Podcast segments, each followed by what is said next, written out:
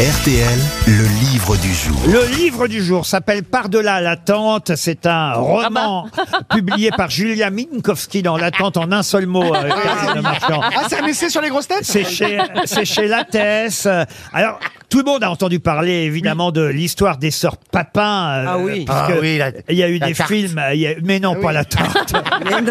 Il y a eu des films. Bah, euh, Jean et Pierre, les sœurs, là. il y a eu des films incroyables euh, sur euh, évidemment le film de Chabrol, euh, la cérémonie, euh, mais plus récemment encore euh, un film qui s'appelait Les blessures assassines avec Sylvie Testu. Oui, magnifique. Sylvie Testu, qui jouait d'ailleurs une des euh, deux sœurs Papin, celle défendue par cette avocate qui est l'héroïne du roman de Julia Minkowski, avec qui on va parler dans un instant. Julia Minkowski est avocate elle-même, et elle s'est intéressée à travers euh, l'histoire des sœurs Papin, non pas à l'affaire elle-même, mais à l'avocate qui a défendu une des deux sœurs Papin, puisqu'il y avait un homme et une femme, une avocate et un avocat. Chacun avait sa sœur, si j'ose dire, mais euh, celle qui fut euh, le plus gravement condamnée, c'est celle qui fut effectivement jouée par Sylvie Testu dans Les blessures assassines.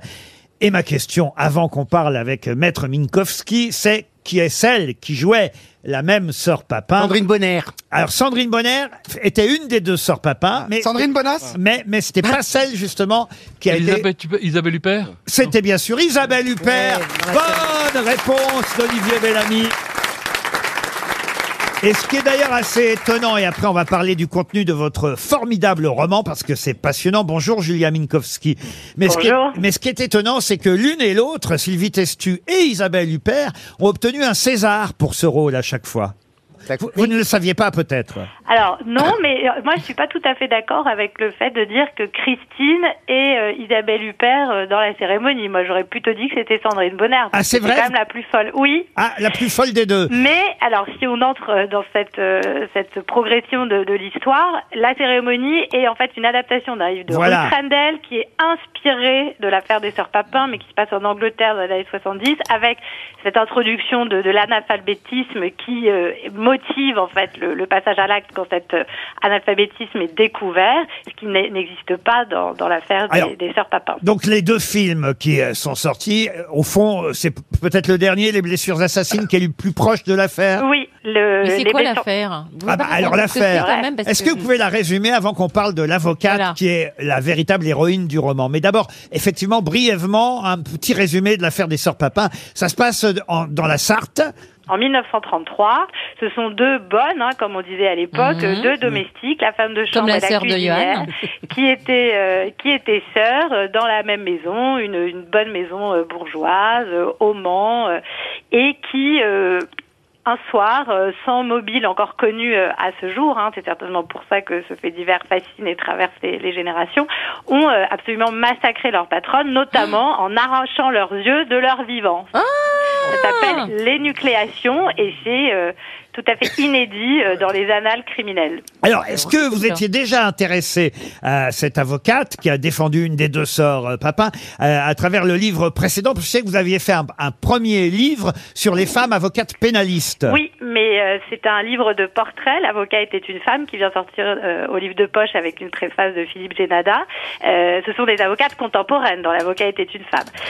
Comment j'ai découvert Germaine Brière? Je me suis posé en fait la question de savoir si une femme avait déjà accompagné son client à l'échafaud. Mais vous dites qu'elle a accompagné jusqu'à l'échafaud, euh, enfin une de ses clientes en quelque sorte, mais c'était pas une des deux sœurs Papin, puisque aucune n'est allée à l'échafaud au non, final. elle a, elle a accompagné euh, l'année précédente animals euh, le procès des sœurs Papin, euh, un de ses euh, un de ses clients. C'est d'ailleurs la dernière exécution publique euh, publique au Mans, puisque euh, à cette époque, Christine Papin, elle a été condamnée à mort, Ah. mais euh, il y avait une jurisprudence euh, depuis la fin du 19e siècle qui voulait que euh, les femmes étaient systématiquement graciées par le président de la République. Alors, on n'était jamais sûr, hein, il y avait toujours un qui pouvait changer d'avis, mais enfin, il aura fallu attendre le, le maréchal Pétain euh, pendant la guerre Ah, bah oui. pour qu'on exécute de nouveau des femmes. Merci, Maréchal. Alors attention, hein, vous racontez d'ailleurs dans l'épilogue que Christine Papin n'a pas voulu signer son recours en grâce, mais c'est que justement c'est son avocate Germaine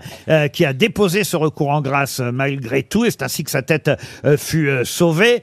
Pas, pas pour longtemps en quelque sorte, parce qu'elle est, si ce n'est tombée folle, elle l'était déjà, mais en tout cas, euh, faute de- d'alimentation saine et, et normale, euh, elle, elle est morte très rapidement. Oui, et puis euh, parce que Germaine Brière avait justement plaidé l'irresponsabilité pénale et la folie. euh, Christine Papin manifestement était schizophrène. L'avocate n'a pas été suivie euh, dans euh, dans, ce- dans cette argumentation parce que c'était inimaginable, je pense, de d'acquitter euh, des domestiques Bah oui. qui avaient euh, assassiné comme ça les, les bourgeois. hein. Il y a eu une, toute une question politique autour de autour de cette affaire. Et donc quand Christine Papin a été incarcérée à la maison centrale de Rennes, euh, six mois plus tard, elle était elle était à l'asile. Donc Germaine Brière avait eu raison avant tout le monde. Et en effet, elle est décédée euh, euh, trois ans après de cachexie. Elle se nourrissait plus, ce qui est assez typique des. des Racontez pas tout le livre, on va pas l'acheter, madame. Alors non, justement, parce que le livre, c'est surtout effectivement autour de, l'avocate. autour de ce moment où l'avocate, euh, le 29 septembre 1933, c'est le jour euh, de sa dernière plaidoirie et c'est le jour du verdict, euh, elle va attendre euh, ce moment à pleine de doutes au fond et est-ce qu'elle a bien plaidé pour sa cliente? C'est ça la question. Euh, et, et elle se rend compte qu'au fond non euh, les jurés ne l'ont pas euh, comprise. C'est bien ça? Oui, le, le, le temps du roman, euh, c'est euh, les derniers mots de la plaidoirie et ça s'arrête euh, quelques minutes après le verdict et on accompagne cette avocate. Et moi, j'ai vraiment essayé de, de c'est comme un jeu de rôle en fait, de me mettre dans la peau de cette avocate, de comprendre pourquoi elle avait adopté cette stratégie de défense là. Et puis, bah, on est dans ses souvenirs parce que j'ai découvert que cette femme oubliée de l'histoire avait un destin euh, profondément romanesque.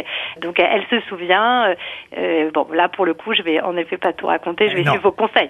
Passionnant, ça s'appelle Par-delà l'attente. C'est un, un roman qui nous montre les coulisses du procès euh, des sœurs Papin, euh, et ce qui se passe dans la tête de l'avocate euh, ce jour-là. C'est chez Lattès, c'est passionnant, ça s'appelle Par-delà l'attente et c'est un roman signé Julia Minkowski. Merci beaucoup, c'était le livre du jour.